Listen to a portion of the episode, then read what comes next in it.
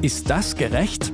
Der Podcast über aktuelle Urteile und Grundsatzfragen der Rechtsprechung mit Achim Dörfer. Der ein oder andere erinnert sich vielleicht noch, vor etwa eineinhalb Jahren hat ein junger Mann Daten von Prominenten und Politikern veröffentlicht. Etwa 1000 Menschen sollen damals betroffen gewesen sein.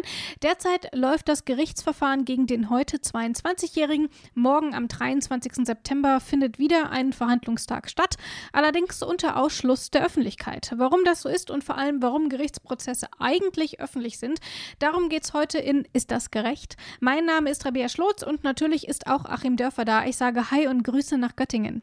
Hallo Rabea und Grüße nach Leipzig. Achim, ich habe letztes Jahr zum 70. Jubiläum des Grundgesetzes alle Artikel unserer Verfassung gelesen. Du warst im Podcast in guter Verfassung ja auch dabei. Vom Öffentlichkeitsgrundsatz bei Gerichtsverhandlungen stand da aber, im Gegensatz zum Beispiel zum rechtlichen Gehör, nichts. Wo kommt es denn her? Warum haben wir diesen Öffentlichkeitsgrundsatz vor Gericht? Also es kommt aus meiner Sicht äh, doch äh, aus zwei Richtungen mhm. und äh, zwar einmal schon genau aus der Richtung, die du bereits angedeutet hast. Das ist ja dann der 103 Absatz 2 Grundgesetz. Korrigiere mich, wenn es nicht stimmt, aber das ist eben die Rechtsgewähr, ähm, die wir alle haben, Recht auf ein faires Verfahren. Und zum fairen Verfahren gehört auch die Öffentlichkeit. Warum? Da kommen wir bestimmt gleich dazu. Und aus meiner Sicht kommt es natürlich auch aus äh, der Pressefreiheit, sprich Artikel 5, die ja gleichzeitig indirekt auch das öffentliche Interesse an bestimmten Vorgängen schützt. Also hier speziell aus der Freiheit der Presse eben auch über Gerichtsverfahren berichten zu dürfen. Und das geht dann ja eben nur, wenn die Öffentlichkeit, speziell dort in Form der Presse, nicht ausgeschlossen ist. Du hast jetzt schon angesprochen, die Pressefreiheit, aber auch ähm, das Rechtsstaatsprinzip. Ähm, kannst du vielleicht noch mal ein bisschen detaillierter erläutern, ähm, warum es denn jetzt grundsätzlich öffentlich ist? Also ich kann mir vorstellen, das öffentliche Interesse ähm, oder was mir auch noch einfiel, ist, dass ähm, man auch überprüfbar Fakten schafft und dass dann nicht der Verteidiger irgendetwas ähm, an die Presse weitergibt, was aber so gar nicht nachvollziehbar ist, ob das stimmt. Ist, sind das Gründe oder woran liegt es noch? Ja, es ist so einmal das äh, Interesse der Öffentlichkeit äh, generell, ja, sagen wir es mal ähm, platt, äh, die Neugier äh, zu befriedigen. Mhm. Aber es ist natürlich, und äh, das sehe ich als viel, viel wichtiger an, und, und äh, die Befriedigung der Neugier dient dem auch in gewisser Weise, ähm, dient es dazu, dass wir überprüfen können als Bürger, ob das Gericht nicht zu hart oder zu mild in irgendeiner Weise mit dem Angeklagten umgeht. Wir haben mhm. ja zum Beispiel kein Jury-System, also haben wir hier so eine abgespeckte Form der öffentlichen Kontrolle also wirklich die Möglichkeit, dass dann auch Zuschauer hinaustragen, ähm, ja, der Richter hat da irgendwie gar nichts gemacht und so und der hat ihm alles geglaubt oder eben umgekehrt, und das ist für mich auch ganz, ganz zentral, mhm. es dient eben dem Schutz des Angeklagten, dass da irgendein Richter vielleicht meint, den äh, Freistar spielen zu müssen, den Nazi-Ankläger und anfängt rumzubrüllen und äh, rassistisch zu werden. Ich hatte es jetzt selber gerade erst vor einigen Wochen. Das liegt jetzt per E-Mail der Justizministerin, dem Amtsgerichtsdirektor und der Antidiskriminierungsstelle des niedersächsischen Sozialministeriums vor, dass nämlich eine Richterin am Amtsgericht Braunschweig meinte, meinen ganz höflich auftretenden Mandanten, ähm, der einen türkischen Namen hat, dann irgendwann anbrüllen zu müssen. Er soll jetzt seinen Mund halten. Das könne er in seiner Kultur machen, äh, Frauen zu unterbrechen. Aber sie lasse sich das nicht gefallen. So, und habe ich gesagt, mhm. stopp, Moment mal. Und war in der glücklichen Situation, dass wir zumindest mal eine Person Öffentlichkeit da hatten, ja. die ich dann gebeten habe, mir doch mal im Nachhinein zu sagen, ob ich wirklich das, was ich da gehört hatte, auch wirklich gehört habe. Also es ähm, ist ganz, ganz zentral, ähm, auch den Angeklagten zu schützen. Und das haben wir auch hier in diesem Falle. Ne? Also ein Widerstreit im Grunde. Wir kommen da auch gleich noch dazu, warum und wieso hier die Öffentlichkeit ausgeschlossen sein kann. Und ich finde mhm. aber den Ausschluss der Öffentlichkeit hier unter dem Gesichtspunkt, was ich gerade erzählt habe, sehr, sehr problematisch. Weil natürlich ähm, diese Politiker, die hier betroffen sind, sich vielleicht nebenklägermäßig in so einem Prozess zum Beispiel beteiligen können. Dann wird da irgendein prominenter Medienanwalt äh, runtergeschickt und das sind wirklich die Kampfhunde unter den Juristen. Die machen dann so einen gerade mal 22, 23-Jährigen zur Not auch richtig fertig. Also problematisch eben gerade bei strukturell schwächeren Angeklagten, die auch angreifbar sind oder strukturell überlegenen anderen Verfahrensbeteiligten, dass da so eine Machtimbalance reinkommt, die das Gesetz so eigentlich gar nicht vorsieht. Also auch dafür ähm, wollen wir eigentlich die Öffentlichkeit als Schutz haben, dass dann wirklich einer aufsteht und sagt, so geht das nicht. Oder wie halt in meinem Falle man zumindest im Nachhinein sagen kann, ähm, wenn die Richterin abstreitet, sich da rassistisch geäußert zu haben, doch, die Öffentlichkeit hat es halt auch gehört. Es gibt aber eben auch Fälle, die interessieren äh, die Öffentlichkeit eben mehr. Wir haben aktuell den laufenden Prozess um den Lübcke-Mordfall, aber auch den Prozess um den Terroranschlag in Halle. Und dann gibt es aber eben auch noch kleinere Prozesse. Da ist dann häufig gar keiner da. Ähm, das, die Amtsgerichte sind ja voll, dort passiert jeden Tag was. Aber es gibt ja nun wirklich sehr wenige Leute, die sich in ihrer Freizeit in Gerichtsverhandlungen setzen, sofern sie nicht direkt ähm, betroffen sind, weil sie den Angeklagten oder vielleicht ein Opfer kennen oder ähnliches. Was glaubst du denn, wie wird dieser Öffentlichkeitsgrundsatz denn auch tatsächlich von uns als Öffentlichkeit ähm, wahrgenommen? Also er wird teilweise schon wahrgenommen auf äh, unterschiedlichen Wegen, die ich so in der Praxis mhm. kenne. Da sind eben wirklich einmal sozusagen das äh, absolute Fußvolk, die kleinen die Diener äh, des Rechtsstaates. Das sind dann so die Rentner mit ihren Butterbrotkisten, ähm, die tatsächlich einfach mal ins Gericht gehen, sich diese ganzen Verfahren anzugucken Mhm. Finde ich super, ist auch total wichtig. Ähm, weil dadurch, dass es Leute gibt, die sagen, Mensch, äh, vielleicht ist das ja ganz interessant, ich schaue mir das mal an. Und es ist in der Tat oft langweilig und oft auch echt interessant. Also ähm, wirklich mal so ein Freizeittipp von mir, ähm, kostet auch nichts wirklich mal am örtlichen Gericht vorbeizuschauen. Da kann man sich einmal den Terminszettel so angucken mhm. und sich da auch was empfehlen lassen. Ich hatte auch mal meine Kinder zum Beispiel mit bei dem äh, letzten Nazi-Verfahren, Stutthof-Prozess in Hamburg. Da durften sie aber nicht rein, weil das war äh, dann eben nicht öffentlich, weil der Angeklagte ja jugendlich war zum Tatzeitpunkt. Hat aber ein sehr netter Gerichtswachtmeister meinen Kindern eine wirklich schöne Verhandlung in Saal so und so empfohlen. Also man kann seine eigene Neugier stillen und wirklich was tun. Das sind die einen. Dann haben wir, haben wir die Schulklassen. Das finde ich auch ganz, ganz wichtig.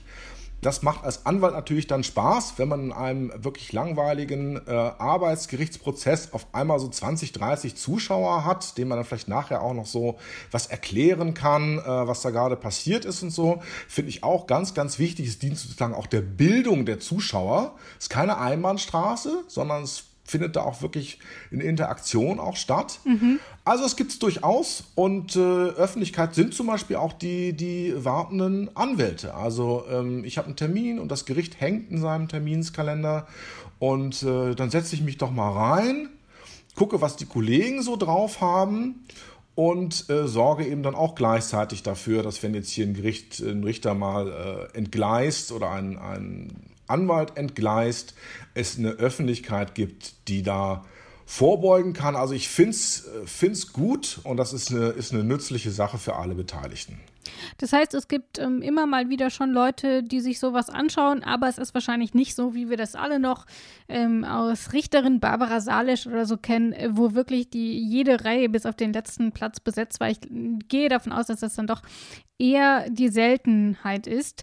Nun gibt es aber eben auch noch die Fälle, und darauf wollen wir ja hier eigentlich hinaus, in denen es überhaupt keine Zuschauer gibt. Ähm, es gibt nämlich diese nicht öffentlichen Verhandlungen. Du hast eben schon einen Grund angesprochen, zum Beispiel, weil eine Person, die angeklagt ist, minderjährig ist. Ähm, so ist es jetzt auch bei dem Fall des 22-Jährigen, der zum Tatzeitpunkt eben zum Teil noch minderjährig war.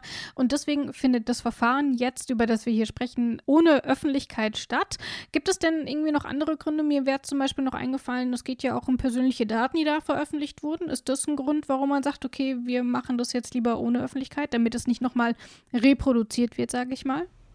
Ja, also hier ähm, gibt es grundsätzlich die Möglichkeit nach Paragraph 171 klein b Absatz 1 des Kriegsverfassungsgesetzes, das habe ich mhm. natürlich jetzt abgelesen, habe ich nicht im Kopf, ähm, auch äh, die Öffentlichkeit auszuschließen, wenn es um ähm, besonders intime Daten von Beteiligten oder eben auch Dritten geht. Und das ist mhm. ja hier der Fall. Äh, man möchte also bestimmte ja, Inhalte dieser Erpressungs-E-Mails, die da an sechs Bundestagsabgeordnete geschickt wurden, nicht äh, offenlegen. Mhm. Dann der ganz klassische und wichtige Fall, im Grunde der zweite große Anwendungsfall neben dem Jugendstrafrecht ist äh, das Familienrecht. Scheidungsverhandlungen, mhm. ähm, Kindschaftssachen, alles nicht öffentlich, wobei für mich da eben auch wieder dieses Spannungsverhältnis entsteht. Einerseits werden die Beteiligten geschützt, weil sie nicht zum ja, Gossip oder Gespött dann werden, ähm, vielleicht böswollender Zuschauer dort. Mhm. Auf der anderen Seite fehlt natürlich so ein bisschen die öffentliche Kontrolle.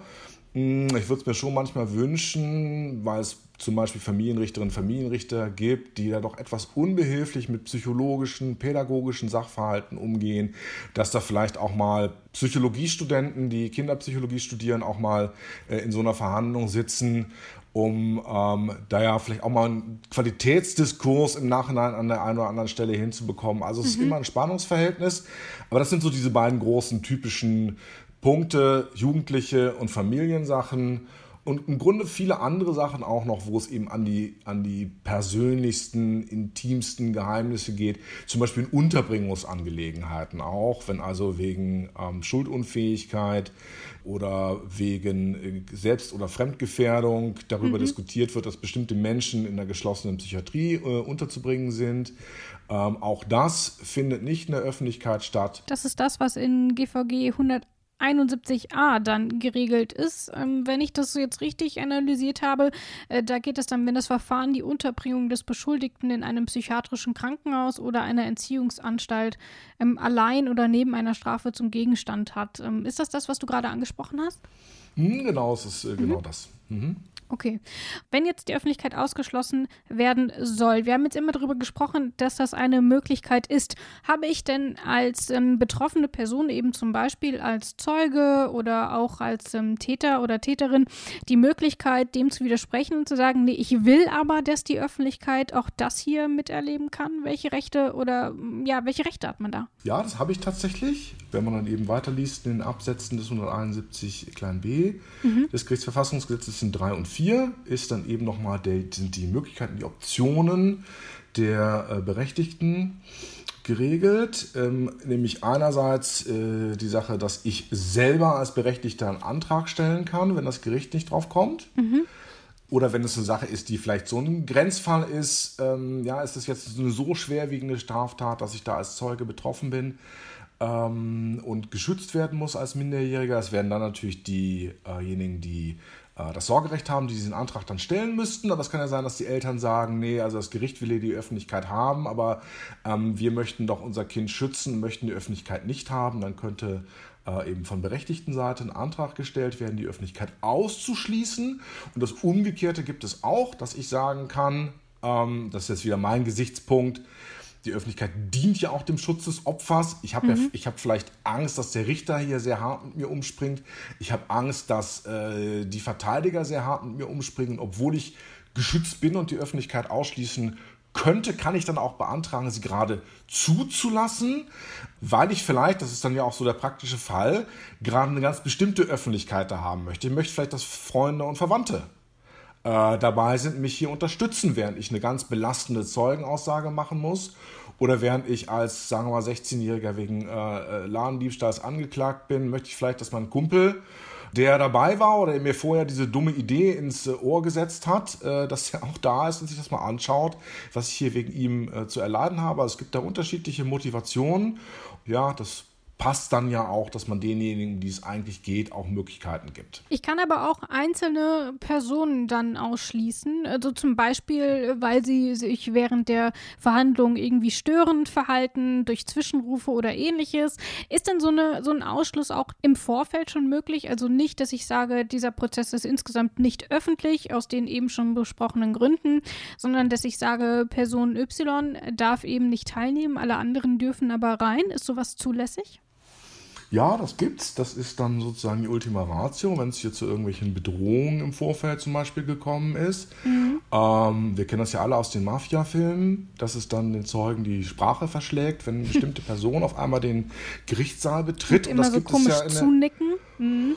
Genau, so komisch guckt oder so, ein, so, ein, so ein, mit dem Zeigefinger über den Hals quer, so eine Querbewegung macht. Das gibt's halt absolut tragisch natürlich und, und schlimm äh, in der Realität äh, tatsächlich. Auch durchaus schon so niederschwellig, mhm. ähm, dass man schon damit droht, das hat Konsequenzen oder auch soziale Ächtung innerhalb der Familie. Da gibt es eine Aussageverweigerungsrecht, aber vielleicht dann doch die Erwartung, dass ausgesagt wird, aber falsch. Also mhm. es gibt einmal das zum Schweigen bringen und andererseits das zum Falschaussagen bringen. Das passiert alles in der Praxis sehr, sehr, sehr oft und äh, kann natürlich zusammenhängen mit Personen, die da kommen. Ich habe es noch einmal versucht, aber es kriegt man wirklich relativ schwer durch, ähm, weil die Gerichte schon darauf bedacht sind, diesen Öffentlichkeitsgrundsatz äh, doch streng und ernst zu nehmen. Mhm. Was man als Zwischenlösung dann in solchen Fällen äh, wählt, ist äh, eben zwei zusätzliche Justizwachtmeister, dann eben auch mit äh, durchaus ähm, eisenhaltigen Dingen um den Gürtel geschnallt mhm. und äh, zusätzliche Eingangskontrollen und so, wenn man da vielleicht die Befürchtung hat, da wird doch ein Messer oder so reingeschmuggelt. Also diese Zwischenlösungen gibt es. Ähm, aber im, als Ultima Ratio, als äh, sozusagen strengste äh, mögliche Regel gibt es auch den Ausschluss natürlich von Menschen, die Zeugen oder Angeklagte bedrohen könnten. Grundsätzlich also ist die Öffentlichkeit immer zugelassen. Es gibt aber eben auch Gründe, ähm, warum Verhandlungen dann eben doch unter Ausschluss der Öffentlichkeit stattfinden können. Wir haben heute in Ist das gerecht einige dieser Gründe besprochen. Äh, wer sie nochmal genauer nachlesen will, findet sie im Gerichtsverfassungsgesetz. Ähm, dort sind es insbesondere die ähm, Paragraphen 171 bis 173, wenn mich nicht alles täuscht. Und das war es dann auch schon wieder für heute. Ich sage danke, Achim. Ich danke dir, Rabea. Wer keine Folge mehr verpassen will, der abonniert diesen Podcast am besten zum Beispiel bei Spotify, aber auch bei Apple Podcasts. Nächste Woche sind wir dann wieder zurück und bis dahin sage ich Tschüss. Und ich sage auch Tschüss. Ist das gerecht? Der Podcast über aktuelle Urteile und Grundsatzfragen der Rechtsprechung mit Achim Dörfer.